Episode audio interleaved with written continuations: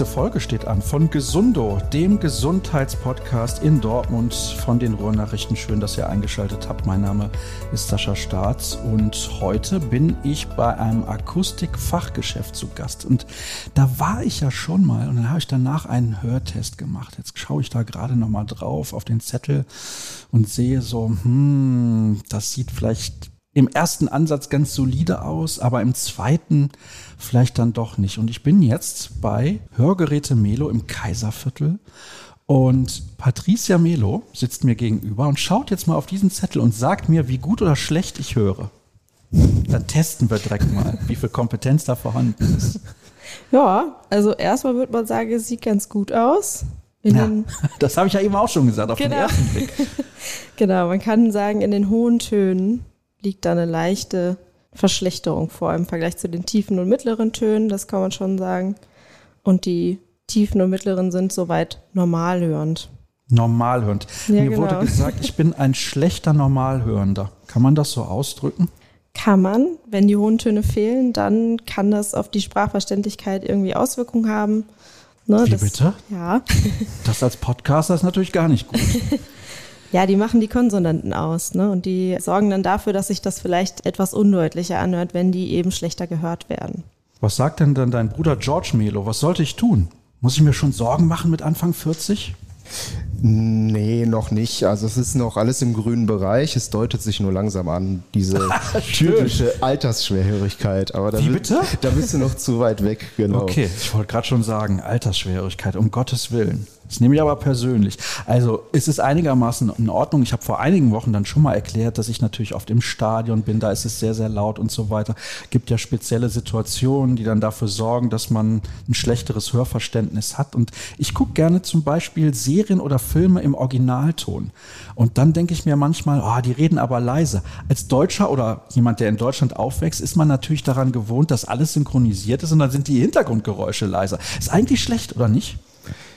Ja, im Grunde schon. Also im Grunde ist es im, Studio aufgenommen immer besser. Man merkt es immer ganz stark bei so Folgen von Tatort zum Beispiel. Dann finden die irgendwo eine Leiche im Wald oder was auch immer und dann ist das im Wald aufgenommen, gefühlt mit einem Mikrofon. Und ja, der Originalton wirkt oft deutlich schlechter. Wir sind natürlich, wie du schon sagst, sehr verwöhnt in Deutschland mit der Synchronisation. Ja, ich bin ja nicht so ein großer Freund davon, aber es ist ein anderes Thema. Ja. Wir wollen natürlich heute über Hören sprechen und was euer Unternehmen bzw. euer Geschäft ausmacht. Vielleicht kannst du mal ein bisschen erzählen, das hat ja eine kleine Tradition bei euch in der Familie, Patricia. Ja, richtig. Also unser Vater ist der Inhaber von Hörgeräte Melo in Dortmund. Wir haben zwei Filialen bisher in Wellinghofen eben und jetzt auch im Kaiserviertel. Wir sind sieben Leute zusammen, also sieben Mitarbeiter und haben auch einen Azubi schon gehabt. Ich war auch selber Azubine hier im Unternehmen und jetzt seit 2020 bin ich fertig und mein Bruder ist schon länger als ich hier dabei, also der ist halt eingesessen als ich. Und seit 22 sind wir dann hier in der großen Filiale in der Kaiserstraße und waren aber vorher seit 2018 in der Kaiserstraße 10. Das heißt, wir sind auch hier nochmal umgezogen. Genau. Also ein kurzer Umzug, aber hat sich ja anscheinend gelohnt. Und habe ich das gerade richtig verstanden? Du bist von deinem Vater dann ausgebildet worden? War das die härteste Ausbildung, die man haben konnte? Ja, naja, kann man nicht so sagen. Also wir haben das aufgeteilt. Wir haben noch eine zweite Meisterin hier, Frau Nierle, und die hat mich hauptsächlich ausgebildet und natürlich mein Bruder und die Kollegen. Und mein Vater war unterstützend dabei. Man muss das schon trennen können irgendwo, aber das schaffen wir in der Familie und im Arbeitsumfeld schon ganz gut würde ich sagen. Also gerade nochmal Glück gehabt. Ja, auf jeden Fall. Ja, ja. Okay. Also sie durfte dann von mir lernen. Macht auch immer Sinn, tatsächlich, wenn die sich die Azubis vornehmen, die die Ausbildung noch nicht so, so lange hinter sich haben, ne? mit dem aktuellen Themen und allem, ja. Das Interessante ist ja dabei immer, dass man gerne den Eltern ein bisschen nacheifert. Ist ja klar, Eltern sind Vorbilder, logischerweise. Aber auf der anderen Seite könnte man auch denken, man möchte auf jeden Fall was anderes machen. Wo kommt diese Leidenschaft her? Ist das, weil man dann als Kind zugeguckt hat, wie der Vater arbeitet? Kann ich dir gar nicht genau erklären. Mit Sicherheit gehört das dazu. Also die haben uns auch, auch Frau Nierle kennen wir, seit wir Stöpsel waren. Und ja, von Kindesbein auf fand ich es immer einen schönen Beruf, muss ich echt sagen. Und zur Wahrheit gehört auch, dass ich so ein bisschen planlos war nach der Schule. Und mein Vater meinte halt, ja, schnupper doch mal rein, guck's dir doch mal an. Und ich bin dann nach Köln zu einem Unternehmen, habe da die Ausbildung gemacht, nochmal neue Stadt kennenlernen. Und es war einfach, einfach die richtige Entscheidung. Es ist ein wunderschöner Beruf Es ist ein sehr sicherer Beruf, jetzt unabhängig davon, ob man ein Familienunternehmen hat oder nicht. Ne? Man findet eigentlich immer Arbeit, die Nachfrage ist sehr groß und ja, so hat sich das entwickelt und ist wirklich eine Leidenschaft draus geworden, ja. War das für dich auch so, dass du planlos warst nach der Schule oder wusstest du, ich möchte auch in diesem Bereich arbeiten? Weil mir ist auch erzählt worden, es ist unfassbar vielschichtig. Also man unterschätzt diesen Beruf sehr. Ja, also ich wollte auf jeden Fall was mit Menschen machen. Ich war ganz weit weg von diesem Studieren. Das war für mich immer klar. Und gerade in diesen Handwerksberufen wollte ich was, was eben viel mitbringt, auch in Richtung Kommunikation, aber auch Fachwissen, was man da gut einsetzen kann. Das ist eben sehr menschennaher Beruf, würde ich sagen. Und man ist halt nicht nur Akustiker. Man hat eben mit der älteren Generation zu tun, wo man auch sehr viel beratet und auch in schwierigen Lebenssituationen, gerade für die Entscheidung für eine Hörbeeinträchtigung, dass man dann sich dafür entscheidet, Hörgeräte zu verpassen, ist eben auch ein Lebensumstand dann, Lebensveränderung. Man muss also sehr empathisch sein. Das ist eine wichtige Voraussetzung. Und die Ausbildung ist nicht die allerleichteste, wurde mir auch gesagt. Ist richtig. Also jetzt unabhängig vom Stoff. Jetzt inzwischen gibt es eine Lösung in NRW, aber bis dato war es so, die einzige bundesweite Berufsschule für uns alle Akustiker ist in Lübeck. Allein das ist schon ein großer Aufwand für Azubis, da hinzufahren, blockweise. Dann ist man drei bis maximal fünf Wochen da. Und ist eine spannende Zeit, ist schön. Ich habe da meine Freundin zum Beispiel kennengelernt. Und, aber für viele ist es halt hart. Ne? Das erste Mal länger weg von zu Hause. Viele sind noch unter 18. Ja, die bringt schon einiges mit sich, die Ausbildung. Aber man lernt ganz tolle Leute kennen und macht riesig Spaß. Bedeutet aber für dich war die Ausbildung dann so, dass du nicht nach Lübeck musstest? Also da gab es schon die Lösung NRW? Genau, ich hätte das machen können, habe mich aber für Lübeck entschieden. Irgendwie gehört das zum Akustiker-Dasein dazu. Das wird mir zumindest von allen so gesagt. Und war eine schöne Zeit. Auch mal ein bisschen aus dem Betrieb raus zu sein, ist schon schön. Soll ja auch eine schöne Stadt sein, bin selber noch nie da gewesen, aber habe ich immer wieder gehört.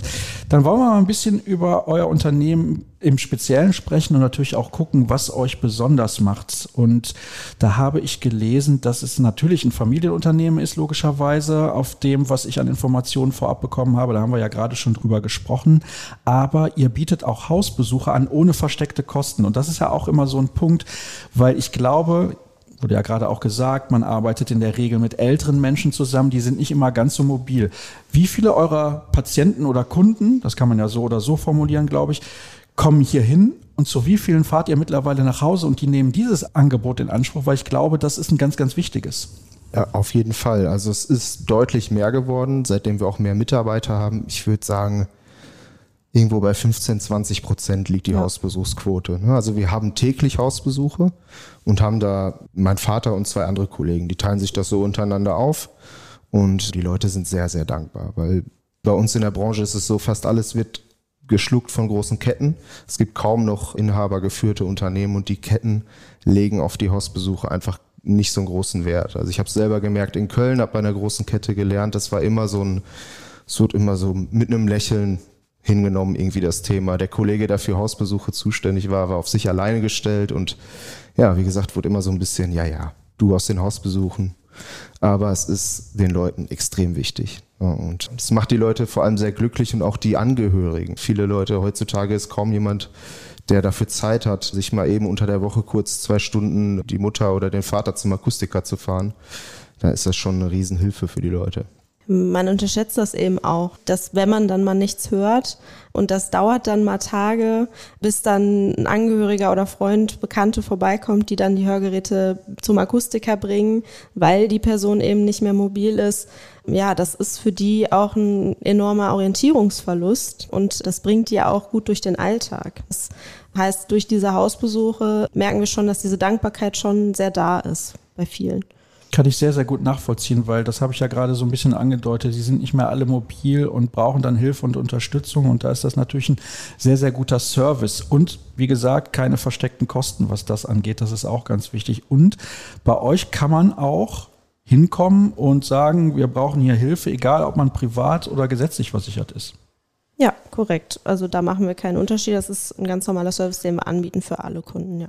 Sehr, sehr gut. Und Das hast du ja eben schon gesagt, George, ihr arbeitet herstellerunabhängig. Also ihr seid nicht wie die Ketten ein bisschen darauf angewiesen, dass ihr mit ein, zwei oder wie viel Herstellern auch immer die arbeiten zusammenarbeitet, sondern ihr habt die ganze Palette im Angebot. Und was ich ja und alle Hörer mittlerweile auch schon erfahren haben, was die Preise angeht, ist das ein enormer Unterschied. Vielleicht kannst du da auch noch mal ein bisschen drauf eingehen, weil das fand ich beim letzten Mal sehr, sehr spannend tatsächlich, diese Bandbreite. Richtig. Also ich habe es mal irgendwann vor ein paar Jahren gehört, da hieß es, es gibt so 2000 Hörgeräte auf dem Markt. Also die, die Palette ist riesig und man kann noch so viel gucken im Internet vorher. Man, man kann sich nicht so richtig drauf vorbereiten, weil Hörgeräte, man findet, jetzt inzwischen hat sich ein bisschen geändert, aber man findet kaum Infos über Kosten, was können die technisch.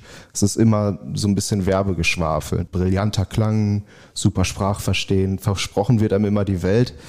Aber dann ist es halt wichtig, dass man die Leute da wirklich durchbegleitet. Und diese Bandbreite auch an Kosten, die ist einfach Wahnsinn. Ne? Also es gibt wirklich von einem Kassengerät bis hin zu, man kann da selber aus eigener Tasche 6000 Euro bezahlen für Hörgeräte.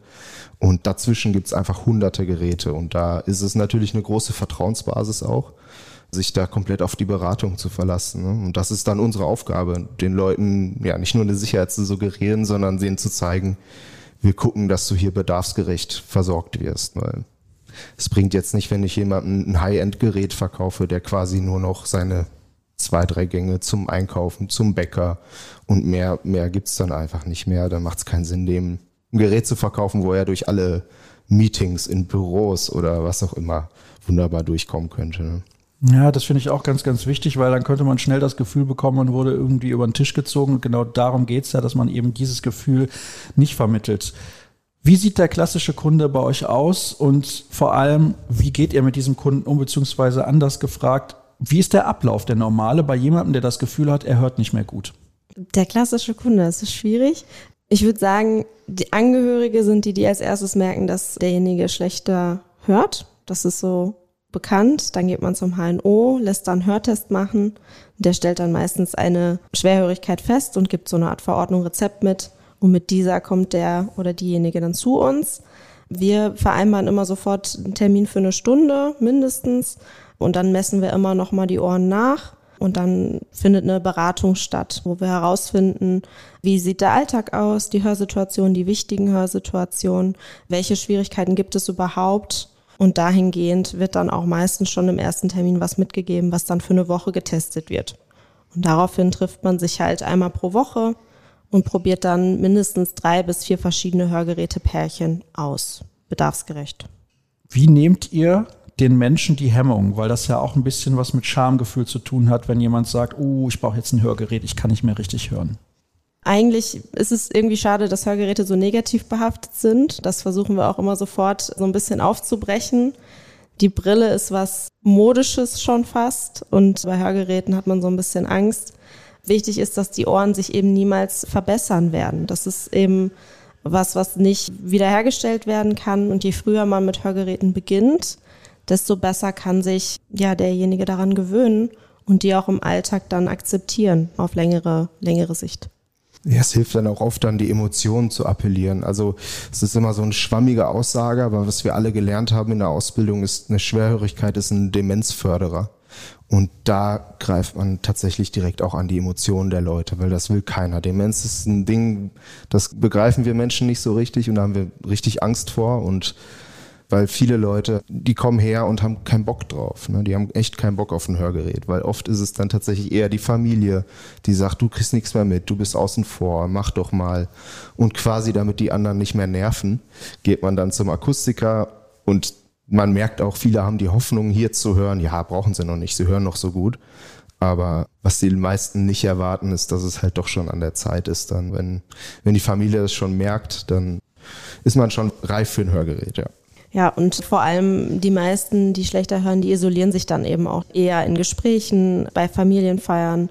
Und das möchte man ja eigentlich vermeiden. Und das passiert halt meistens dadurch, dass sie einfach nur die Hälfte oder wenig verstanden haben. Und durch die Hörgeräte wird sowas natürlich auch wieder besser, dass man sich dann in Gesprächen auch beteiligen kann. Was kann ich denn tun, um schon früh etwas gegen Hörprobleme zu tun? Gibt es da überhaupt eine Möglichkeit? Weil du, Patricia, hast gerade eben gesagt, das Ohr wird nicht besser. Ja, also man kann auf jeden Fall regelmäßig mal seine Ohren überprüfen lassen. Das kann man beim Akustiker seiner Wahl machen oder eben beim HNO-Arzt. Da sollte man schon recht früh mit beginnen, würde ich sagen. Ne? Und dann einmal pro Jahr das einfach mal nachmessen zu lassen zur Kontrolle, zur Vorsicht, ja. Und natürlich schützen die Ohren. Es gibt Gehörschutz für fast alle Situationen, die mit Lärm zu tun haben. Selbst für Schlafen, wenn der Partner oder die Partnerin gerne mal sägt nachts, dann gibt's da auch eine Hilfe. Aber nein, Spaß beiseite. Es gibt vor allem für Musiker, Sportschützen, Jäger, für Baulärm, für Flugzeuglärm. Da gibt's immer Lösungen für. Das ist dann meistens mit einem kleinen Filter verbunden. Der ist dann in einem maßgefertigten Gehörschutz und so kann man wunderbar sein Gehör schützen. Unterschätzen wir das? Ja, definitiv. Also wenn ich an Konzerte oder Diskotheken denke, wenn man da mal den Pegel messen würde, und man merkt es ja selber, wenn man die ganze Nacht feiern war, wie dumpf morgens die Birne ist, wenn wirklich die Ohren ein paar Stunden brauchen, bis man wieder richtig auf der Höhe ist. Ich merke das auf jeden Fall. Und das sind genau die Momente, wo wir unsere Ohren schädigen tatsächlich. Ist ja interessant. Ich gehe gleich ins Stadion und ich auch. Da wurde mir beim letzten Mal gesagt, ich muss ein bisschen aufpassen. Da habe ich gesagt, muss ich denn dann von der Südtribüne runter? Das kann ja wohl nicht sein, weil da misst man ja teilweise auch die Lautstärke in den Stadien und dann kommt man auf über 100 Dezibel und das ist natürlich schon enorm laut. Also eigentlich müssten wir gleich mit einem Hörschutz ins Stadion? Im Grunde schon. Ja, im mhm. Grunde schon. Am besten einer mit einem Filter der Sprache noch schön durchlässt, weil man kann tatsächlich Lärm wegfiltern und trotzdem noch sein Gegenüber gut verstehen.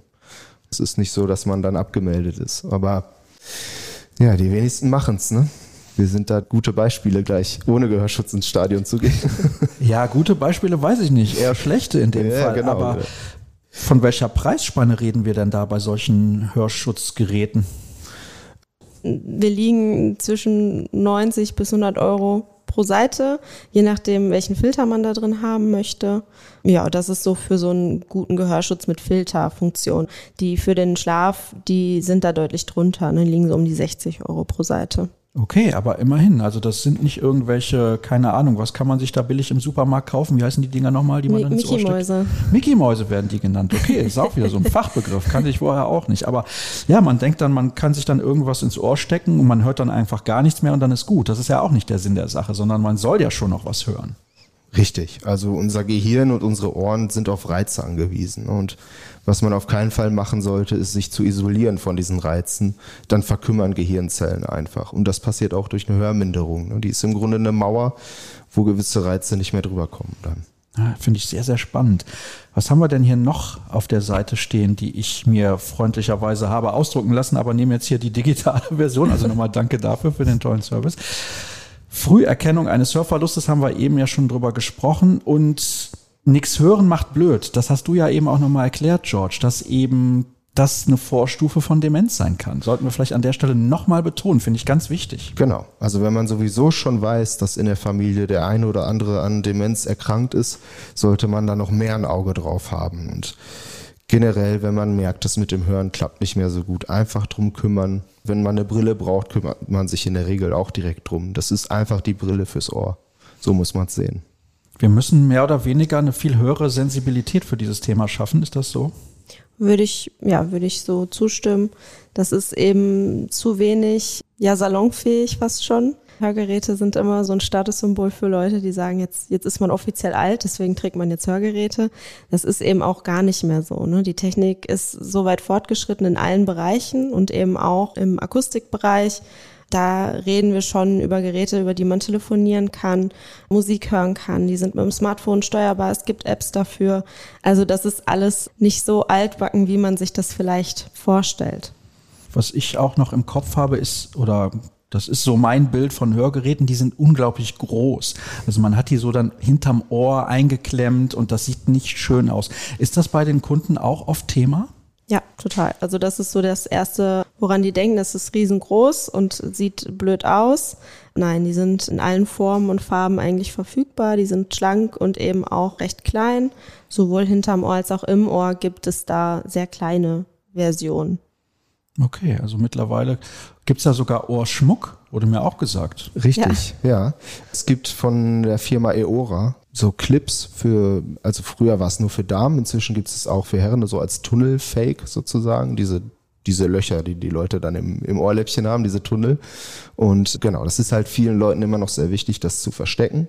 Und dann ist es halt als Ohrring getarnt, sozusagen. Ne? Und ist natürlich ein sehr hochwertiges Produkt, weil der Schmuck drumherum ist nicht irgendwie von der Stange, der ist handgefertigt und wirklich hochwertig. Aber ja, wer da besonderen Wert drauf legt, der kann sich auch für sowas entscheiden. Ich jetzt in meinem Fall, ich bin privat krankenversichert. Das kommt als freier Journalist dann einfach mal so zustande, dass man eben privat versichert sein muss, mehr oder weniger, hat man nicht so viel Auswahl. Muss ich mir persönlich dann Sorgen machen, dass ich irgendwann in 10, 20 Jahren das Ganze finanziell gar nicht mehr stemmen kann? Wie ist das geregelt? Bei den Privaten ist es natürlich immer sehr individuell nach den Verträgen, aber es gibt eigentlich ich sag mal, 90 Prozent der Privatversicherten kriegen 1500 Euro pro Ohr. Das ist schon mal das Doppelte, was gesetzlich Versicherte kriegen. Und überhaupt kein Problem in der Regel. Also die kriegen dann natürlich nur eine Rechnung und nicht diese ganzen Krankenkassenunterlagen, die andere bekommen und reichen das dann an ihre Private weiter und da werden die Kosten übernommen. Man braucht aber trotzdem dieses Rezept. Also die Bedingungen, um Geld zu bekommen, sind genau die gleichen wie bei gesetzlich Versicherten. Also mit 1500 Euro pro Ohr komme ich wahrscheinlich sehr, sehr weit. Ja, kriegt man auf jeden Fall schon ein recht gutes Hörgerät, was auch digital, digital sowieso, was eben auch diese App-Ankopplung hat und diese ganzen Zusatzfunktionen, die dabei sind und auch klanglich ist man da dann schon sehr gut aufgestellt. Ich vergleiche das jetzt mal, es hört sich ein bisschen blöd an, mit einer Zahnreinigung. Ich weiß nicht, ob ihr schon mal eine Zahnreinigung gemacht habt, aber danach hat man das Gefühl, man hat ja neue Zähne. Mhm. Wie ist das denn? Weil ihr könnt es wahrscheinlich selber nicht so sehr beurteilen, weil ihr noch nicht hörgeschädigt seid, aber welchen Eindruck haben dann die Kunden oder vermitteln die Kunden besser gesagt? Welchen Eindruck vermitteln die, wenn die auf einmal nach zwei, drei, vier Wochen in so einer Testphase hier mit dem Hörgerät dann wieder reinkommen? Wie ist so deren Reaktion dann darauf?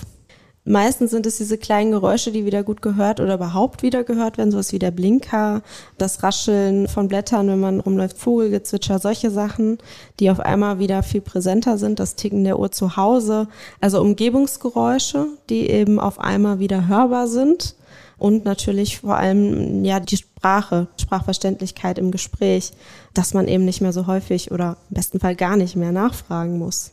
Ja, die meisten Leute sind tatsächlich ein bisschen geflasht, wenn sie das das erste Mal aufs Ohr bekommen. Gerade die ersten zwei, drei Tage sind ein bisschen komisch. Mache ich gar keinen Hehl draus.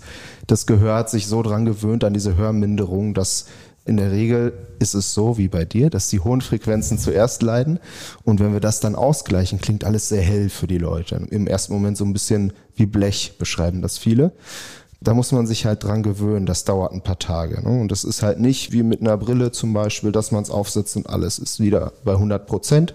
Es ist ein Prozess tatsächlich. Apropos Prozess, es ist ja eigentlich auch ein schleichender Prozess über Jahre. Also meine Sehfähigkeit lässt nach, das ist ja bei jedem Menschen so und die Hörfähigkeit ja auch. Also es wird keinen alten Menschen geben, bei dem die Hörfähigkeit so ist wie mit 20 Jahren.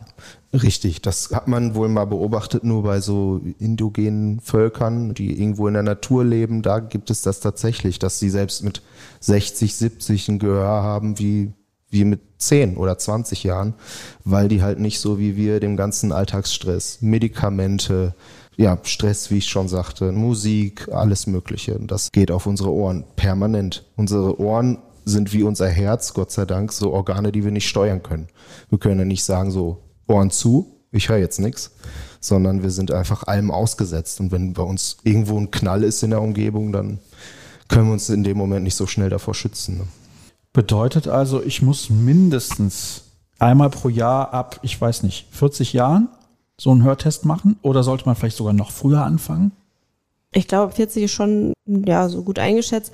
Außer man weiß halt, man wäre ständig Lärm ausgesetzt durch die Arbeit, den Beruf, ständig feiern gehen, solche Sachen, dann sollte man früher beginnen oder man hat den Eindruck, dann sowieso, sobald der Eindruck entsteht. Ja, oder wenn deine Eltern zum Beispiel früh mit Hörgeräten angefangen haben, dann sollte man das vielleicht auch einfach vorsichtshalber mal regelmäßig kontrollieren lassen, vielleicht schon vor 40. Ich hatte einen Arbeitskollegen in Köln, seine Eltern waren beide taub und da hat sich mit 25 schon schon was angedeutet bei ihm, ne, dass er auch schlechter hörte als ich schon, obwohl ich deutlich älter war als er. Okay, verstehe. Meine Eltern gehen auf die 70 zu, jetzt relativ steil auch, das werden sie nicht so gerne hören, aber die haben beide keine Hörgeräte. Ist das dann ein gutes Zeichen für mich? Brauchen denn beide keine Hörgeräte? Das habe ich jetzt nicht gesagt. Das habe ich nicht gesagt. Vielleicht sind sie auch froh, wenn sie sich gegenseitig mal nicht hören. Das weiß man ja nicht. Genau, genau. Nein, also wenn du und die beiden das Gefühl habt, dass sie noch alles mitbekommen, dass keine Anstrengung für die ist, jetzt also die Situation, wo es erst schwierig wird, sind so klassisch Familienfeiern, Restaurant mit Hintergrundgeräuschen. Wenn die da nicht sitzen und außen vor sind, dann scheint erstmal alles in Ordnung. Aber sie sollten auf jeden Fall in dem Alter regelmäßig diese Hörtests machen. Dann schicke ich sie bei euch vorbei, weil ich habe einen netten und sympathischen Eindruck von euch beiden gewonnen. Habt ihr noch irgendwas, was ihr gerne loswerden möchtet? Danke, nein. Okay, das freut mich sehr. Dann haben wir eigentlich alles besprochen. Nochmal herzlichen Dank, dass ihr mich hierhin eingeladen habt und dass wir ein bisschen plaudern konnten über euer Geschäft beziehungsweise Unternehmen. Geschäft, das klingt immer irgendwie so ein bisschen negativ, deswegen einigen wir uns auf Unternehmen. Hörgeräte Melo unter anderem zu finden im Kaiserviertel und dann könnt ihr euch gerne dort mal umschauen, beziehungsweise besser gesagt ja umhören. Nochmal vielen Dank an euch beide und nochmal der Hinweis, ihr könnt diesen Podcast und auch alle anderen zum Thema Gesundheit bei ruhenachrichten.de hören oder auf allen gängigen Podcast-Plattformen. Nochmal auch an euch da draußen, danke, dass ihr mit dabei gewesen seid und bis zum nächsten Mal. Tschüss.